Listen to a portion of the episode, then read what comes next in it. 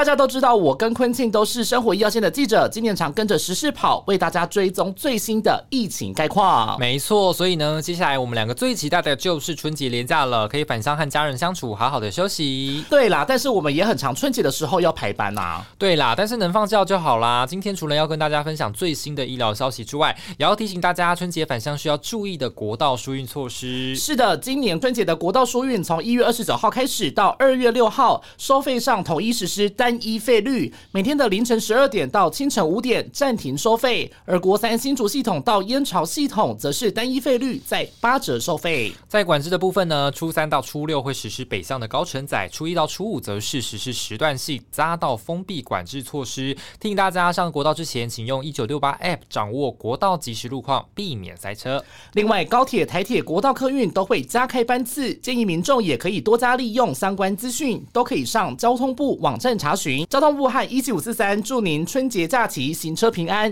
本集广告是由交通部高工局提供。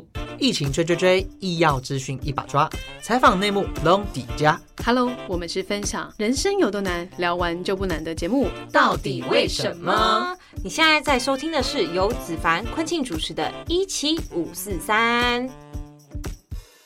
彰化在疫情初期一度被视为疫情重灾。面对全世界疫情尚未趋缓，台湾采取严格边境管制，病毒去流感化，指挥中心模拟防疫，就怕抽。疫苗国家队把握时间，抢时辰，加紧脚步。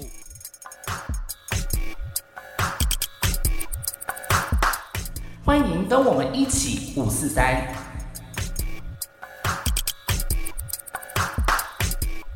一九四三，我是子白。嗨，我是坤庆。好，今天呢，我们再度邀请到了一个贵宾来到我们节目当中。对，而且是非常让人敬重的一个贵宾。没错。大家如果还记得，在去年的年中的部分，其实台湾在一个社区疫情大爆发的时期。那当时候呢，万华地区是一个疫情的重灾区哦，所以当时除了万华的当地的一些医院之外，其实邻近的像是板桥的亚东医院，也是受到这个疫情的嗯，怎么讲，海啸第一排。排吗？确诊者就是会涌到那边去。那这个急诊室呢，当然就挤满了疑似确诊的一个病患啦。对对对。那经过这个疫情下来呢，其实亚东也缔造了很多的记录，包括像是收治了很多这个重症的患者。那还有很多，例如说国外的一些访问团啊，如果来台的话，他们也会负责他们的检疫这样子。那我们今天就是邀请到亚东医院的急诊医学部的主任蔡光超主任，欢迎主任你好。呃，主持人好，各位听众大家好。OK。我们要先跟主任说一声辛苦了，真的，因为疫情期间就是在这个急诊室的部分发挥了很重要的角色，加上他又是身处于这个万华附近的这个地区，对，所以呢，工作上面一定是比较繁忙的这样。是主任当时是不是真的承受蛮大的压力的？呃，确实是，嗯，因为亚东的位置哈，其实距离万华还蛮近的，嗯，那当初万华有个案发生的时候，那我们就知道说，哎，可能江子翠。呃，或者是板桥地区，可能大概也无法幸免哦。嗯，可是没有想到这个个案哦，很快速的，其实就来到亚东医院哦，真的是对他到达我们亚东医院的时间，比我们想象的还要来得早。嗯哼，那那时候大概，例如说一天会有多少类似可能疑似的患者会出现在急诊室啊？最多的时候上百位都有可能，上百位，上百位的，光是一天或是一个上午、一个下午这样子就有。几百个人，对，其实我们亚东的急诊一天的病人量大概是三百人到四百人左右。嗯，哦，对，那当然多数的时候，在没有疫情的时候，那一般这个病人大概都是一般的情况嘛。嗯，可是，在疫情期间的话，因为你来的病人里面每一个人，你都必须要去排除说他是有这个感染的危险。对，所以变成就是说，这原本的三四百位里面，呃，可能。有风险的，可能就有一百多个。嗯，对，那你必须要一个一个去排除它。对，那那时候怎么去应应这样子的状况？其实对我们来讲是一个相当大的挑战，因为没有人遇过这样的情况。对对哦，那对于我们来讲，就是说，嘿，我们必须要就学理上面哦，应该要做哪些事情，然后对实物上面应该要做哪些事情。嗯，我们不断的在摸索，所以事实上我们的做法其实是每天都在变动的。嗯哼，哦。那我们在这个过程当中去寻找最适适合的办法，嗯，哦，比方说了哈，像我们现在大家都呃朗朗上口说啊，你要做快筛啦，哈，你要做这个 PCR 啦，哈，嗯，可是，在当时其实是没有快筛这个工具的。对，哦，对对对，在今年五六月的时候，其实是没有快筛工具。啊，去年了，哈，是。那所以呢，那时候我们唯一能够做的事情，是从病人的他的所谓的旅游史、接触史、哦群聚史这些方面，去判断说他是否是高风险。嗯，那这当中呢，相当大的一个程度就是病人必须要诚实。对，嗯，他必须要告诉我们说，哎，我曾经去过哪里啊？比方说现在他曾经呃跟淘机的人接触过，或者是他去过中贞市场哈。嗯对，那这样子我们当然就会这个把他的风险程度提高。嗯那当时我们就吃了这样的亏啊，就是说这个病人他其实是从万华来的，嗯他去过这个这个阿公啊店，啊，对，可是他没有跟我们讲。哦，没有据实以告没有据实以告，哦，所以在我们的判断上就会出现问题。啊，那以现在的情况来讲，我们不怕了，因为我们现在有很好的快筛工具，我们很好的 PCR 的工具。嗯可是，在五六月份的时候，他没有这些工具，嗯哼，所以对我们前线的人来讲，他就必须要花更多的时间跟花更多的精神来判断。嗯嗯，那因为像现在就是又有了淘机这个部分，又有一些疑似的疫情出现，这样子会不会对你们这个急诊的压力也会开始又突然变得有点紧绷的感觉？当然啦、你看，嗯呃，这个侯市长也讲嘛，哈，就是说桃园出事的话，新北不能置身事外啊。哈。对是。嗯。对，那事实上，桃园跟新北其实这个就在隔壁交通对交通交流非常的密切嘛，是。对，所以当然就是要非常的小心，就是说，哎，桃园的个案很可能随时就会到新北，在新北出现，是所以我们随时都要严阵以待。嗯。嗯嗯那现在是入院的患者都一律都要先做裁剪，或是先确定说没有确诊，然后才能进院区，还是说在现在目前的防堵的部分，可能有做什么样的工作？就疫情呃解封以来哈，我们医院到目前为止都还是坚持说，要进入到急诊室内嗯必须要做快筛，嗯，那要住到病房去的话，一定要做晚 PCR。哦，那确认都是阴性的病人哈，我们才可以这个接受。嗯所以如果是在急诊一验发现就是阳性的病人的话，嗯那我们就要马上让他住进到我们所谓的专责病房里面去。嗯主任，那如果像是那种他状况很危急的那种呢，就是他还有时间必须要等那个，例如说快筛或者是等 PCR 的结果吗？哦，当然紧急的病人我们不会耽误他哈，紧急的病人是是一定要急救的，所以我们会把我们的急救区开放给这些需要急救的人。那我们在急救的过程当中，再帮他做检查就可以了。哦，那万一检查出来是阳性的话呢？那当然，对于这个病人，我们还是要把他送到专责的病房去。嗯哼，那对于环境，嗯那我们就必须要做清消，哦，了解。就必须要这样做。如果是对于那种比较紧急还来不及筛检的话，好像也是要做一个全程的防护嘛，对不对？对就是要比照是那种确诊者的方式来去做处理，这样子的话也会比较保险，对不对？事实上，我们急诊的全区的同仁，在服务的服务区域的同仁，都是全副武装的，哦，哇一直到现在。哦都还是即使我们社会上已经都降载了，对都可以在餐厅吃饭了，是哈我们可以在这个呃，就是很大的集会场所，我们可以去听演唱会了。嗯，但是在急诊室，大家都还是全副武装在上班的。哇，真的好辛苦哦！你知道我就看过一张那个。应该是国外的一个，例如说漫画家还是画家什么的，画了一张图，然后他就是看那个在餐厅里头，嗯然后大家在那边用餐啊，穿着很高级的服装，然后就有一个医护人员穿着全套的防护衣站在外面，独自一人看着里面他们大家用餐的状况啊，就是这个漫画也太就是就是心酸了吧？呈现一个医护人员其实很辛酸，他们坚守在岗位，但是其实像我们一般的民众啊，都难理解。就是都已经在餐厅里面吃饭啊，或者是看电影、看演唱会什么的，但医护人员不行，更特别是像急诊室的医护人员，他们是第一线接触这个疑似的患者的。嗯哼，所以主任在接下来春节啊，可能有大批的海外的国人要返国，那这部分的话，有没有特别就是针对在急诊室的部分，有没有做什么特别的安排？例如说人力的规划，过年的人力的规划，还是说动线的部分有特别去做一个调整？嗯，事实上，每一年的过年都是急诊最痛苦的时候，嗯，因为对没有门诊，因为对门诊啊、诊所啦，是。都大家都休假了，是所以唯一能够就诊的地方就是医院的急诊。嗯，对，那急诊的医师他也想过年呐、对啊，对。对啊，对所以呃，往年的情况是这样子，就是说呃，大家还是要排休，我们还是要让同仁回去过年哈。那当然就是我们大概就是会留守一部分的人哈。嗯哼。所以事实上，在过年期间，即使是急诊，我们的人力也没有办法像平常这么样的充裕。那大家上班的时候，其实也是很惊。嗯。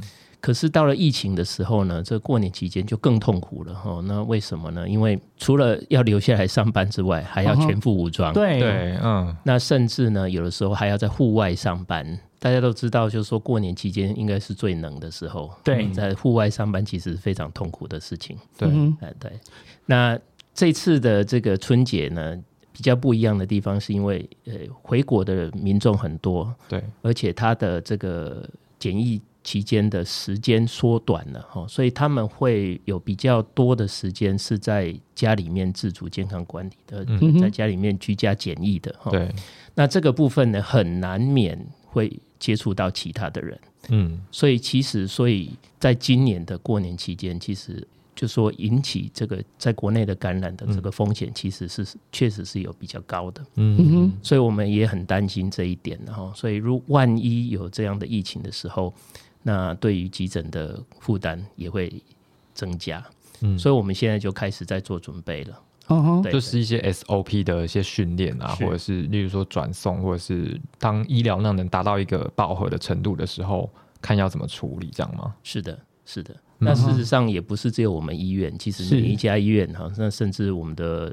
主管单位卫生局、卫福部，嗯，事实上大家对于春节这段期间已经已经都开始在做预做一些准备。了解，因为有了上一次的这个本土疫情的关系，所以导致说现在的话就有这个提前准备的这个空间，或者是说也有比较预先做准备的这个状况，这样子。对，所以还是要提醒大家，如果大家接下来如果要从国外回来的话，就是还是要把自己的防疫做好，包。瓜，你在境外。就一定要把那个，就例如说口罩给戴好啊，对啊，个人防护要做好，对，或者是说裁剪一定要也是要按照台湾的规则来，不然可能没有办法进来，对不对？嗯哼，对。然后因为而且我们现在面对的又是 Delta，还有 Omicron，就是这两个比较传播力比较高的变异株，他们看起来是不是传播力真的是相对来说比较强一点点？而且好像听说甚至空调设备什么之前防疫旅馆都没有发生问题的，然后现在就是也是有一直有。有传出就是好像是那种类似空调设备有出状况的样子。主主任，大家现在都在说防疫旅馆比医院还要危险，这个对啊，这个你怎么看？我们的台北市长柯文哲这样说。哎，没有部长是不是也这样？部长啊，对对对，好像你都这样说，部长也这样讲。因为毕竟个案是在那里发生了嘛，是，所以最重要的问题是去找说到底为什么会在防疫旅馆出现这种呃群聚感染的一个情况哈。嗯哼，据我所知，他们其实还蛮认真的去。从环境里面去做一些裁剪的哈，对，那我相信不久会给我们一些答案哈。其实最主要就是防疫旅馆，它其实当初的设计是用来当旅馆的，它并不是用来当做病房的。是是，对。那它不论是就这个管理的 SOP 来讲，或是空调啦，哈，或者是动线各方面，它其实并没有办法做到百分之百符合防疫的一个需求。那跟医院也不一样。是。那事实上，医院的病房。呃，本来也没有完全设计用来做这个呃收治患者、收治这种高传染性疾病的患者哈。嗯。所以事实上，像我们医院当初为了要接收这这么多的这个病患，嗯，呃，当初我们最多容纳了一百多个，同一时间容纳一百多个病患。嗯。要接收这么多病患的时候，事实上我们的病房是在很短的时间之内重新做过整修的。嗯哼。对，我们在该做。阻隔的地方做了阻隔啊，在做抽风的地方做了抽风。那对于病房来讲，只是每一个病房都做到呃类似负压的一个一个环境。那我们的防疫旅馆怎么可能做到？真的是完全没办法做得到。而且有一些又很老旧，就是那种装潢设备比较不是那么新的那一种，那个通风又可能更不好一点点。对啊，好难注意哦。这急检所是不是又可能又比防疫旅馆还要来的好一点点？是吗？我怎么觉得急检所是不好，比较不好的？因为你看急检所不是都很常用一些什么宿舍啊，或者是什么会馆？但是因为急检所不是中央空调了，是不是？是不是这个原因？有可能。对，其实比较吊诡的地方是，就是说像类似这种高危险传染病的话，你用这个自然的通风，嗯，反而会比较。安全一点，嗯哼，它可以把那个病毒可能窗户就直接跑出去。就是这个真的是要注意，如果是有那种中央空调的话，真的比较危险一点点。现在感觉是这样子。对啊，哎，主任，那因为我们今天还有另外一个重要的议题，就是急诊室的暴力嘛，这也是急诊室另外一个很重要的议题。那那时候疫情的话，应该像你刚刚说，一天最高容量到可能同时间一百多个人在里头，那会不会遇到那种病人说，哦，我为什么我没有怎么样，为什么我要筛检？还是说，还是说，嗯，我一筛检，他明明没有症状，然后我筛检了，然后要被隔离，又确诊，然后突然就被抓进来，对，他就觉得说，为什么我要被隔离？什么什么？这遇到这一类的病患，他可能情绪有点失控的，这是一定会的，因为这个是说实在话哈，所有的。防疫的措施其实是违反人性，嗯，因为它限制了人的自由，嗯，它剥夺了你这个自主的权利嘛，是，所以你可以看到欧美的很多人，他们其实是会上街头去游行抗议，对，嗯。那我们的国人其实已经非常非常配合，蛮守法的。对，就是我觉得我们台湾能够守的这么好，跟大家愿意配合是有非常大的关系。嗯，那当然不可否认，还是会有一些人他会觉得不方便。对，那尤其是在急诊的地方，比方说有些人他就会讲说：“哎，某某医院他们有做筛检就可以看病啊，为什么你哦，可你一定要做筛检？”嗯，或者是说：“哎。”我去看门诊就不用啊，为什么来看急诊就要？嗯对，好像当然就是会有这样子的一个比较。台湾刁民，可能不能 没有，就是应该是说，就是这种状况很像是就是台湾人有时候会发生的事情，就是拿其他东西来比较啊。可是可能跟国外比，应该算好一点了，算好一点这样。是是是，大家还是台湾人应该算是蛮怕死的哦。对，这个部分也是，而且有经历过 SARS 的教训嘛，大家还是对这种疾病会比较。哦，嗯，严肃看待，对，也会比较恐惧一些些这样子。对，没错，SARS 的记忆对我们台湾的民众来讲其实是深刻的。嗯，所以面对这次疫情，大家都会把那一次的经验拿出来。嗯。主任那时候疫情的时候，应该很多急诊室的同仁是那种不敢回家，或者是很多很久之后没有回家这类的同仁，对不对？是的，事实上我们都非常担心，说，哎，我是不是身上，即使我没有被感染，但是我身上如果带了一些病毒回家，家里面有 有长辈嘛，有小孩子嘛，哈，对，这这些大家会担心，所以呃，在疫情非常呃严重的那一段期间，我们医院其实提供了宿舍。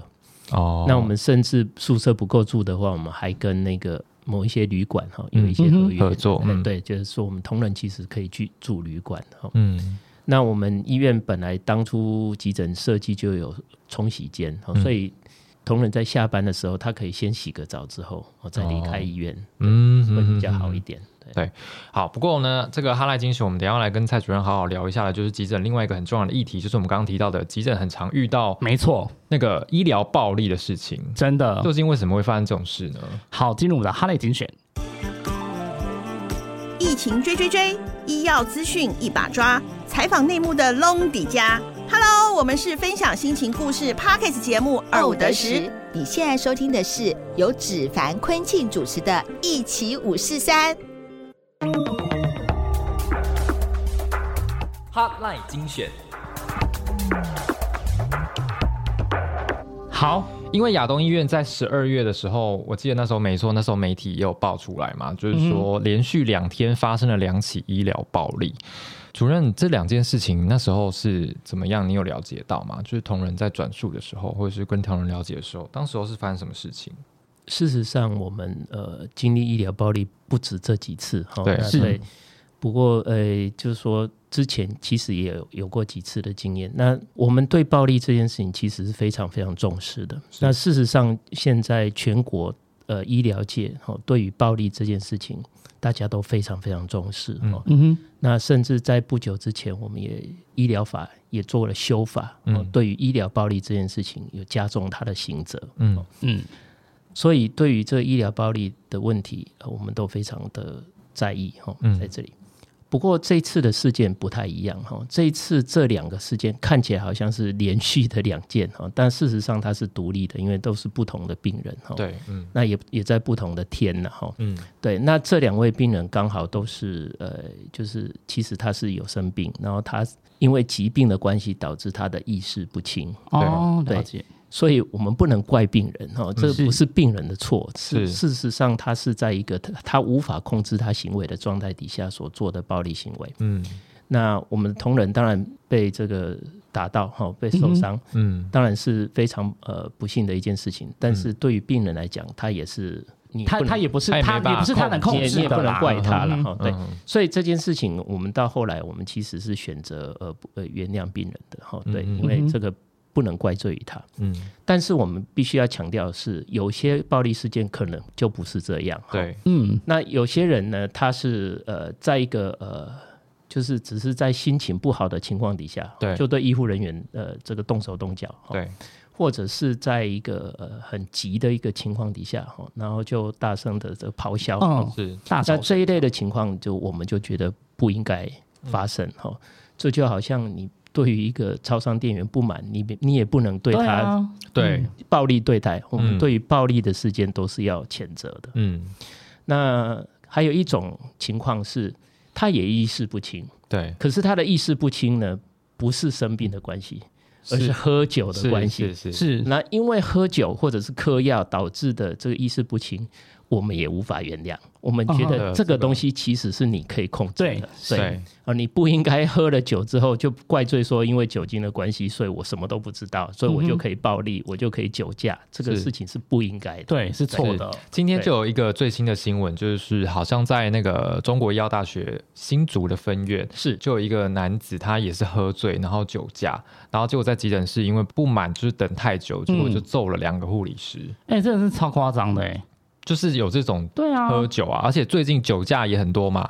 最近酒驾很多，那还有很多名人酒驾被抓到。对啊，就是完全没有办法容忍哦，零容忍的部分。主要是不是很多时候充斥着急诊室，也充斥着这种酒驾的加害者或者是被害者在急诊室，常常会接到就是警方哈送过来的，你说他是病人也好，然后或者是说，因为他已经喝到不省人事了，所以。可是他又肇事了嘛，哈，所以警方就会把他送过来。那当我们要帮他进行酒测的时候呢，他又对我们大吼大叫，嗯，他抵抗什么的，他都不配合嘛。嗯，你要帮他抽血，他也不让你抽，哈，你要帮他这个打针，他也不让你打，哈，嗯，对。那面对这样的病人就非常的困扰。那事实上他根本没有病，他其实是因为喝了酒的关系，对。那这样的话，这样可以把他抓住，然后，然后就是直接，因为有警方在啊，就是可以直接就是拿，就是直接服他对啊，直接抽血啊，直接强制这样子。我想我们不要在节目里面公开我们的技巧。好，这不能说，应该是说要叫大家不要做这种事情，应该叫大家不要做这种事情。可是如果真的遇到的话，医护人员他们要怎么样面对这样子的情况？就是他们的心情上面啊，或者是说他们要有什么样的准备，或者是对，事实上，我们对于我们的同仁，其实我们平常会有一些呃反暴力的一些教育训练，就是说如何去预防暴力哈。那有一些暴力之前会有一些征兆，那你应该去识别这些征兆哈。当你有发现有这些征兆的时候哦，你就要心里要有准备，你要跟他保持距离，你要做好你的防护。嗯哼，对。当然，即使再怎么小心，偶尔还是会碰到这个这个突如其来、突如其来的。嗯对，那这时候呢，在面对暴力的情况底下，你要好好的保护你自己。那如何去很快的呼救，把同伴找来，让同伴来协助你？嗯，哦，然后带你这个离开这个危险的境地，啊，把这个危险的人隔开来。那甚至呢，第一时间报警，呃，请这个警方来介入。这些我们都有 SOP。是主任，你有没有在就是你走在急诊这条路上这么久哦？你有没有遇过就是你印象比较深刻的一些暴力的事件？有啊，曾经有人在我们的急诊室亮枪啊啊！就当着我们的这个护理师的面把枪掏出来。哇，这很敢哎！就怕自己被抓他是喝醉吗？还是不是？他是有意识的。哦，那这个人他是来探病的。嗯，他来探病的。但是呢，他来探病的时候，发现就是说，哎，这个他的老大。还是就小弟看到老大就是没有经过很好的照顾之类的，所以才踉跄，类似这种。因为他的病人应该是他的女朋友，哦是，可是他搞错，可是他来看到他女朋友的时候，旁边有另外一位男的在陪他。天哪，这个太太精彩了，分手擂台的部分，说明是他哥或他弟啊，当场就把枪掏出来对着那个男的。天哪，哇，对，这个不是对医护人员暴力，这个是对，但可是呃，在场很多人都目睹了，对啊。是大家其实都都吓到了哈。嗯。不过后来发现那把枪是假的，哦，哦，还好虚惊，但是就是在当下那个状况的话是要如何，所以他所以后来是有有，例如说报警或是怎么样，有有报警，呃，因为他事实上也激发了，他他其实是有钢珠的 BB 枪。哦，那也是蛮有杀伤力的。其实是。有杀伤力的，嗯嗯嗯。对。对。那他激发了以后，其实也把我们的玻璃给打破了。啊，天哪，气成这样，好可怕、哦！当时的时候是，嗯，通常处理的模式是，呃，尽快报警，然后赶快大家要还是是说会先安抚他，然后安抚他，如果安抚不了的话，我们再报警。应该要先报警吧，不管有没有安抚。哦，其实我们会看的哈，是要看状况。对，会看状况哈。那如果是这种比较呃连武器都亮出来的情况，你当然没有办法一开始辨别这武器是的真假嘛，是。嗯。对，所以我们还是会寻求警方协助。那在过去的话，哈，就是在当时发生这个事件的时候，是在修法之前。嗯哼，那修法之前的这个法律对于医疗暴力的这个事件，它的界定，它是属于一个呃民事的纠纷。嗯，哦，就是说你医院跟只有民事责呃，任。你医院跟这个病人哈，或者是这个暴力者啊，这个人之间的一个纠纷啊，哈纠纷事件，那你们应该用和解的方式哈。所以大部分都会大事化小，小事化无。嗯那所以到最后都没有办法帮医护人员取得一个比较呃有利的公道。嗯，对，那后来修法之后呢，现在是成为所谓的公诉罪，哦嗯哼，准公诉罪哈，就是说，事实上一旦这个事情发生了以后，嗯它就有点类似像公共危险这样子的一个、的味道哈。嗯那这个警方应该要介入，检察官应该要介入，主动来侦查。嗯，对所以呃，就医院来讲的话，我们要做的事情就是我们要把证据收集好，啊，让这个检察官跟警方可以介入来追究这件事情。嗯，主任，那有没有碰过说医护人员真的因此受伤，或者是很一受很定会有重的受伤啦。但是，对啊，这部分呃，在我们医院倒是没有哈，不过在其他的医院曾经有过这个医护人员受伤了，甚至重伤的案例，确实是有过的。有听过什么样的案例可以分享吗？因为之前疫情期间，我们之前也有讲过那个双河医院的部分，就是也有发生那个、他那个是那个持刀砍对对对伤嘛？对对，对就是这种对对对状况也是有的这样子。嗯嗯嗯，但是我比较好奇的是说，嗯，对于医护人员的心理创伤，或者是说，嗯，大家的这个心理上面的调试要怎么样去做准备，或者是说要如何去呃关怀这些比较第一线急诊的这种医护人员这部分的话，通常我们会是怎么样去做处理？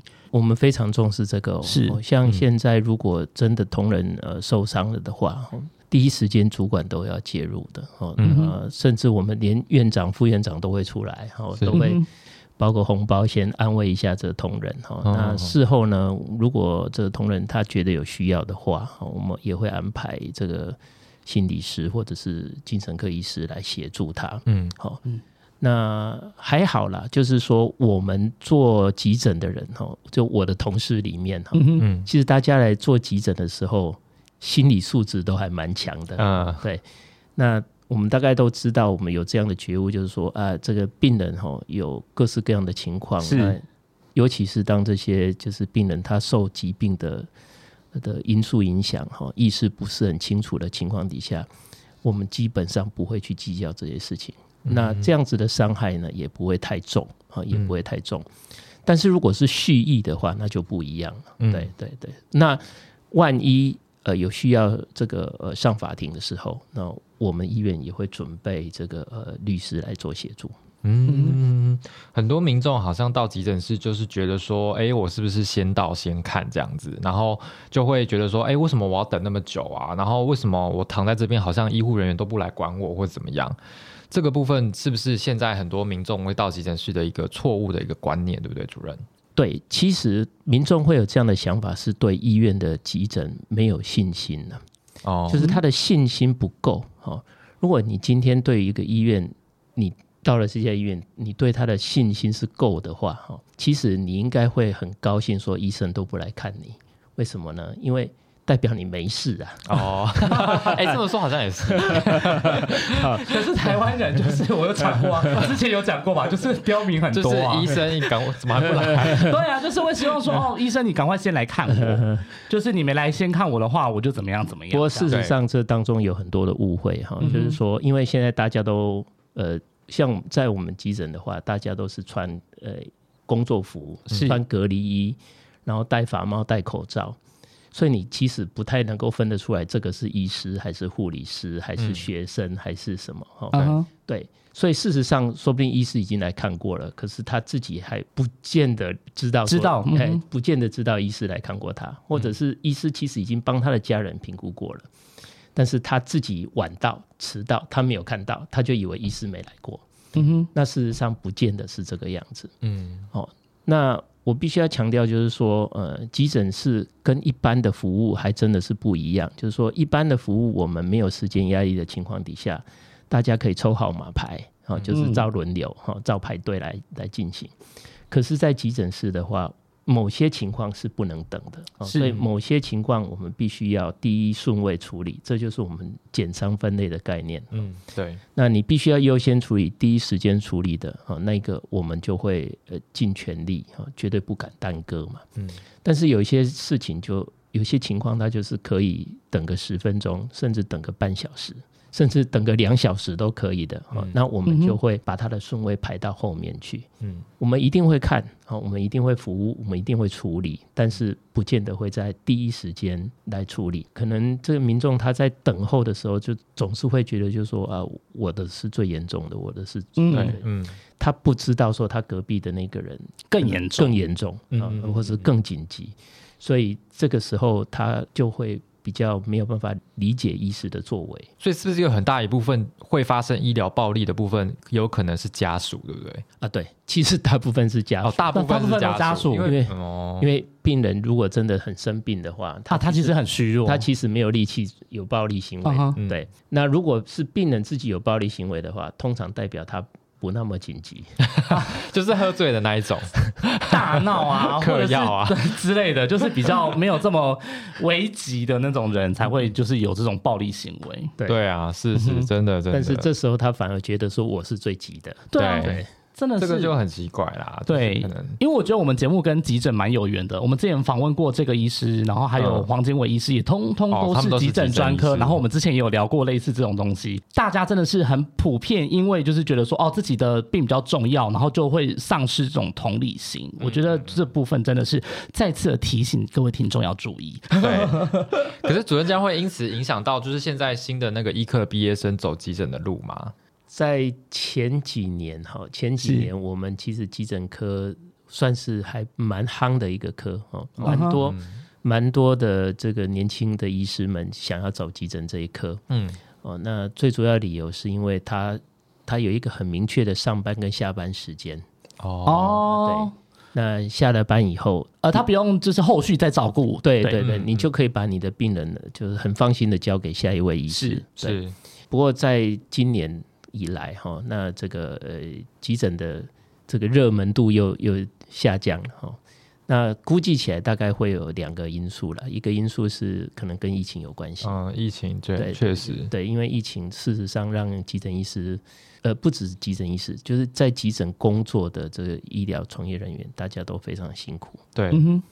那另外一个理由，可能是因为呃这几年因为太过度的热门以后，其实急诊的这医师有一点点饱和，接近饱和的一个现象。嗯，那这个现象呃其实是有一点过度反应了哈。不过嗯嗯，在这个年轻医师们的心目中，大家觉得这会是一个问题。嗯哼，说过度饱和，它可能会有什么样的问题吗？那最主要是因为一家医院能够容纳的急诊医师数，它是有。限度的限度的，嗯，它不太可能就是无限制的增加急诊医师的人数。对，那如果呃一家医院出现这样的情况，那可能可以还可以到别家医院去。那如果所有的医院大家都有同样类似的情形的时候，很有可能这个医师他训练出来了之后，他找不到医院可以去工作。嗯哼，那急诊医师又不像一般的其他的科别，就是说，啊，我这个训练结束之后，我就自己开一个诊所。嗯哼啊，那这个不是我们当初选择急诊想要做的事情。选择急诊要做的事情，当然就是要去急诊室工作，在在医院的急诊室工作嘛。对，所以他一定要有一个医院让他去。那如果说会有这种担心，说哎找不到医院可以去的时候，那当然就会影响到他选这一个科的医院。嗯，我最近我之前看那个三总啊。他们好像针对就是医疗暴力的这个部分啊，他们有请院内我忘记是什么职位的人，然后就是专门训练那个急诊室啊，或者是其他的医生，他们有兴趣的，就是训练他们武术，就防身术、防身术、武术那一类的，然后还特别就是哎，请我们媒体去可能采访或什么什么之类的。亚东有类似的这样的教育训练吗？就是例如说防身术这一类的，我们也曾经办过这样子的 workshop。哦，那大家多多少少 不是都会用到，就是都会这样，都会一点点基本的，多多少少都有呃做一些练习的哈。但是我们希望不要派上用场。对，哦，真的真的真的。可是女女护理师很多，他们他们要怎么学防身术啊？还是可以吧？是吗？对啊，就是一些比较用巧劲的方式啊，就是压制对方之类，比较呛辣的部分之之类的。所以才会遇到，就是他会那个民众很常反映说，哎，急诊室的那个护理师啊，态度很差，很不耐烦啊。哦，这个我也要讲，就是之前我们好像有在节目上有讲过类似这样的话，就是，嗯，其实急诊室或者是医疗医护人员，他们不是服务业，嗯，就是他们是。要照顾你的健康，或是照顾你的状况，而不是要就是做这种服务业的工作，还要就是对你那种你知道，就像餐饮业啊或者什么的，对啊，就是它不是你花钱就可以得到那个相对应那个服务，所以我觉得这个大家真的要改正一下观念，是不是？主主任是不是很常背负这样子的骂名？呃，我我必须要这样讲哈，就是说，如果你给他足够的时间，是我们的护理师是非常温柔可爱的。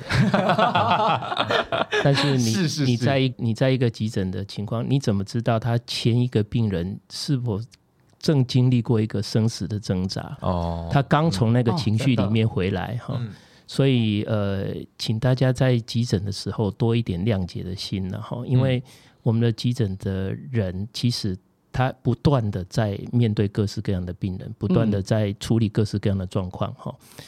如果在急诊，因为医护同仁对你不够亲切、不够礼貌，哈，我会请各位民众多多包涵。如果你给他足够的时间，他会是温柔的。主任，还有除了医疗暴力会在急诊室发生之外，我。在其他的医院的急诊室，有也有曾经看到过，就是除了暴力之外，还有很多是类似民众反映说，可能有一些骚扰的部分。就例如说，台大急诊室之前曾经发生一件事情，在社群网站上面造成很大大家的讨论，就是很多急诊同仁的讨论，就是有一个女生，她好像意识不清，然后被送到急诊室去，但是呢，她在意识不清，但是她还是有一点点意识的情况之下，她发现急诊室的护护理师，呃，应该是说医师，然后呢，把他带到那个，例如说，把他送进一个小的诊间吧，然后就是会帮他做一些触诊啊，或者是呃，有撩衣服或干嘛，就是做一些检查。但是呢，旁边同时有这个教学的实习医师，就是在例如说，在急诊室里头，这个医师在帮他触诊，但是旁边有两个，例如说实习医生是住院医师，在在他同时在做教学这样子。然后那个事后，这个女生呢就上网去控诉这件事情，说台大的医生在急诊室里面为什么呃没有经过她的同意就触诊，而且还进行教学。通常这样子的状况，到底是女生觉得她有权利拒绝被触诊，还是是说在急诊室里头这是一个正常的 SOP？因为当时造成很大的讨论，是如果。我们应该这样讲，就是说，如果今天这位病人他的意识是清楚的，那他的情况不紧急的情况底下，嗯，呃，我们可以呃好好的沟通，好好表达的话，我相信这位医师他会很清楚的跟他说明触诊的必要性，哦，但是会有例外，好，那所谓例外就是如果他来的时候意识是不清楚的，嗯，那医师根本没有办法有机会做说明嘛，是啊。那再来就是说，这个情况如果是紧急的，哦，那触诊是必要的一个这个检查的方式的时候，那这医师当然就不能等了，哈，就是他必须要第一时间就做触诊的，嗯的情形。那事实上会侵犯隐私啊，这其实就是一个隐私的问题，是。那这个隐私跟这个诶医疗的权益到底孰轻孰重啊？这个其实是一直都是。值得讨论的地方。对，那就医师来讲，我们会觉得就是说啊，我找到你的问题，解决你的问题，这个是最重要的。嗯，那对病人来讲，也许隐私对他来讲是最重要的。是，可是当他的隐私会会影响到他的性命的时候，嗯，他还会这么坚持吗？哦，那这个是其实是一个可以讨论的地方。哈，嗯，那其实会侵犯到病人隐私的部分，不只是触诊。我们其实很多的检查也会啊，比方说我们要帮他做超音波的扫描，嗯，那超音波的探头一定要接触到身体，对，那当要接触到身体，那就一定要脱除衣服嘛，是，所以做这种检查的时候，他一定不会再是一个开放的空间里面来做检查，嗯，他一定要到一个小房间里面，或至少那个围帘要拉起来，嗯，对。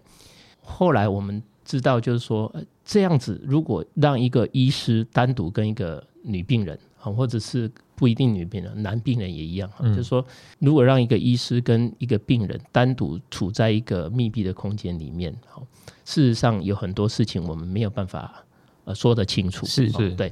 所以我们的 SOP 是，如果要做这样子的侵入性，而不是侵入，就是有比较隐私的隐私的检查或的情况的时候，呃，我们会要求要有护理师跟诊。哦，嗯，哦，所以事实上，如果以当时的情况来讲，就是说，不是只有那位医师跟学生而已，应该还有其他的护理师也在场哈。嗯，那这个护理师一方面是协助医师做检查，另外一方面他也可以当做一个人证、人证的，对，就是这样的一个一个作用。所以这算是遇到这样的事情的话，医护人员可以保护自己的一个方式。是。所以，如果当时候如果那一名患者他决定要后来要提告的话，所以我们这样子就不会有可能会受到伤害的一些疑虑了吗？事实上，在做这些隐私检查的时候，你不可能做录影嘛？嗯嗯，是对，所以你没有办法有一些这个影像上面的佐证。所以，唯一的这个佐证其实是人呐，哦，就是护理师哦，也不一定是护理师，也许是他的家属也有可能哦。对，只要有一个第三者在。都好，所以他如果他当时候那个医师要进行类似教学的一个状况下，有需要得到病患的同意吗？还是说，其实如果家属在场的话，家属同意就可以？是，其实是这样子哈。那我也觉得，就是可能也要跟民众稍微呃提醒一下，就是说，因为在台大医院，其实它是一个教学医院，呢是全国最大的教学医院哈。嗯，那你到一个教学医院去，却不让这个教学医院进行教学，这个是很奇怪的事情。是是是，你当初选择台大医院，其实就某种程度上你就已已经接受了这个条件的了。是对，应该要应该要有这样的理解才对了。但如果照他讲了，他如果他意识不清的话，他没有办法去选择他要被送往。啊，当然当然，这个这个又另当别论哈。就是说，也许台大不是他的。他要去的地方，他只是被迫送去那个地方。嗯嗯嗯嗯，对。但是应该是这样讲，就是说医疗的部分应该去去了解，说这个医师他当初对他做的这些行为，其实他是出于善意还是出于恶意啊？嗯哼，对。这个可能要由当事人来来理清了。想问一下主任说，那你会觉得说，未来就是如果在念医学院的这些学生，那如果他真的想要从事，或者是他想要选择这个急诊专科的话，那你会觉得说，他应该要具备哪些特质，或者是说他要有哪一些条件的话，可能会比较适合在这一个急诊专科上面？急诊的环境里面最特殊的一点就是说，你很有可能你在同一个时间点，你要处理很多种不同的情况。嗯嗯哼，那你在这些事情里面哈，你要能够很快的去分出哪件事情是优先的。嗯，这个轻重缓急，你才可以一件一件的把它做好。嗯，哦。所以这件事情其实对急诊人来讲是一个相当大的挑战哦。所以对于年轻的医师来讲，如果你有这样的特质的话，比较适合担任急诊医师。那如果说你觉得每一件事情不行，我一定要按部就班，一个一个来的，他有些人的态度是这样子，就是说他很谨慎啊，每一件事情一定要谋定而后动哈。对，那一件一件按按部就班来，这样的的个性的人反而比较不适合在急诊工作，因为很多时候你必须要当机立断，是。马上做判断。那也就是因为这样，所以我们急诊跟灾难应变就会扯上一点关系，是。因为在灾难应变的过程当中，有很多人需要救护。那有很多的这个问题必须要马上解决，嗯，所以我们其实急诊的很多医师其实也跨足到所谓的灾难医学的领域。好像我不适合当急诊，你不适合吗？你反应也蛮快的，做媒体不是反应也要蛮快的？我觉得两位都合适，真的吗？真的吗？我们有这个荣幸吗？因为我们之前访问过一些急诊室的人员，他们急诊好像还有分很多种。那个专业嘛，例如说，刚刚主任有提到说灾难医学，对，然后还有人说有什么宇宙医学，然后海洋医学，就是有分很多这种其他的 不同的不同的专业，因为它都是那种突发会发生，还有马拉松嘛，对不对？对啊，对潜水啊，马拉松，像这种呃大型活动的赛事哈的马拉松啊，或者是这个呃演唱会啊，嗯这里面或者是我们的这个。运动会哈，尤其是拳击赛哈，这些或赛车，嗯，这是我们所谓的赛事医学哦。那有一些是到野外去的，我们所谓的野外医学，嗯哦。那有有些是到航空去的航空医学，嗯嗯哼。那甚至有潜水的哈，对对，这些领域他们都不是大众哈，这在我们台湾来讲都是小众哈，嗯，但是他们都是非常非常特殊。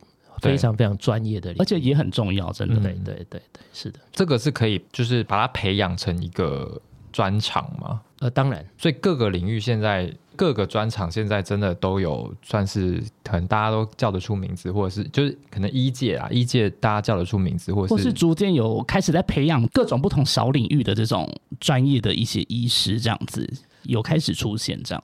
我们的医疗体系倒没有刻意去栽培这样子的人才，但是但是我们很多年轻的医师，他们自己会去就他们有兴趣的领域去自己去发展哦，其实也发展的相当不错。嗯嗯对。那像我们刚刚所提到这些赛事医学啦，哈，这个野外医学啦，哈。这个呃，还有毒物学啊，这些部分其实都已经有蛮多的我们的年轻的医师们在这个领域投入相当大的心力，也有蛮好的成果。嗯，哇，真的真的是很专业。对，我觉得急诊真的是很专业，而且心理素质要非常的坚韧。而且我觉得好像还有一个部分是，嗯，是不是要大家能够沟通比较好相处啊，然后可以团结，然后也可以互相 cover 这些事情这样子。因为有时候事情很紧急的时候，这种急诊是一个家的默契也很重要，对不对？确实，确实。所以我们急诊，我们就常讲哈，我们常讲急诊没有名医。嗯，我们在这个急诊的这个领域里面呢，不会有人慕你的名来看你的病。这这倒是真的。所以，我们走这一行就要一个觉悟哈，你不要期待在这一行里面呃成为一个名医。嗯，但是我们强调是团队。对，你觉得不可能自己一个人去完成任何一个医疗的行为。是。你需要的是一个团队，不只是靠护理师，不只是靠同才哈，甚至要跟这个其他医院合作。嗯，所以事实上，我们急诊是一个非常非常讲究团队、非常讲究纪律的一个一个行业。好，那另外过年也要到了嘛，那哎，先跟主任拜个早年，大家新年恭喜，会不会太早？新年恭喜。那是呃，过年期间的就医资讯，大家也非常关心啦。就是说，因为今年的过年比较长嘛，就有九天，但应该跟我们两个都没有关系。我们就是跟我们三个没有关系。对对对对对。但是还是请主任分享一下，就是今年就医的资讯啊，就是亚东的部分，因为大家还是会知道说，如果过年。真的没有地方，如果真的发生什么事情的话，大家应该要怎么去就医？这样，这往年的话，我们会从除夕到其实整个过年期间，急诊不会中断哈，所以大家都没有问题。那我们医院应该是初四就会开始有门诊，就会恢复门诊哈，所以民众如果要看门诊的话，也不用太太担心。嗯，那往年我都会呼吁，就是说，因为过年期间毕竟就是就只有剩下急诊，那急诊的。开药呢，通常都是只能开两天三天哈。所以如果是属于慢性病的药用药的话，嗯，就请民众在过年之前就要先准备好哦。哦，就是过年之前就把那个慢性病的药处方间的东西拿完，这样子。除了慢性病之外，如果说像，就大家不要吃坏肚子啊，对啊，对。我可以说春节超春节真的很多吃坏肚子春节超多肠胃炎挂急诊，因为我之前前几年有挂过。就是真的没有开门诊，依然对，就是春节，我真的觉得真的急诊室爆量的原因，第一个除了就是可能感冒症状啊，再来就是肠胃炎这部分也是会蛮多的。是往年的春节最大宗的一个是流行性感冒，是流感对，所以如果大家可以的话去打打疫苗疫苗对。那另外一个当然就是肠胃炎哈，那肠胃炎的部分就是过年嘛，大家总会多吃一点嘛哈。可是真的不要。可是这种是不是急诊人最讨厌的病患？只是说你肠胃炎这种小病，小病这样，然后就又急满。因为我曾经真的有一次晚上，我头痛到我真的没有办法睡觉，然后我真的又不敢去急诊，你知道吗？因为我就 因为我就会怕被医护人员骂，说什么你头痛，你快快来急诊室干嘛？但是我真的没有办法睡觉，但后来就忍到早上，我还是不敢去。天哪，你怎么？对我真的忍到早上，我不敢去，是吧，主任？这种不该去急诊，对不对？对。嗯，这个要怎么建议啊？怎么办？对，真的，呃，其实大家可以稍微对自己的身体稍微了了解一下了。如果说今天你的这个头痛是平常就会呃曾经发生过的哈，大概就是这样的一个痛法的话。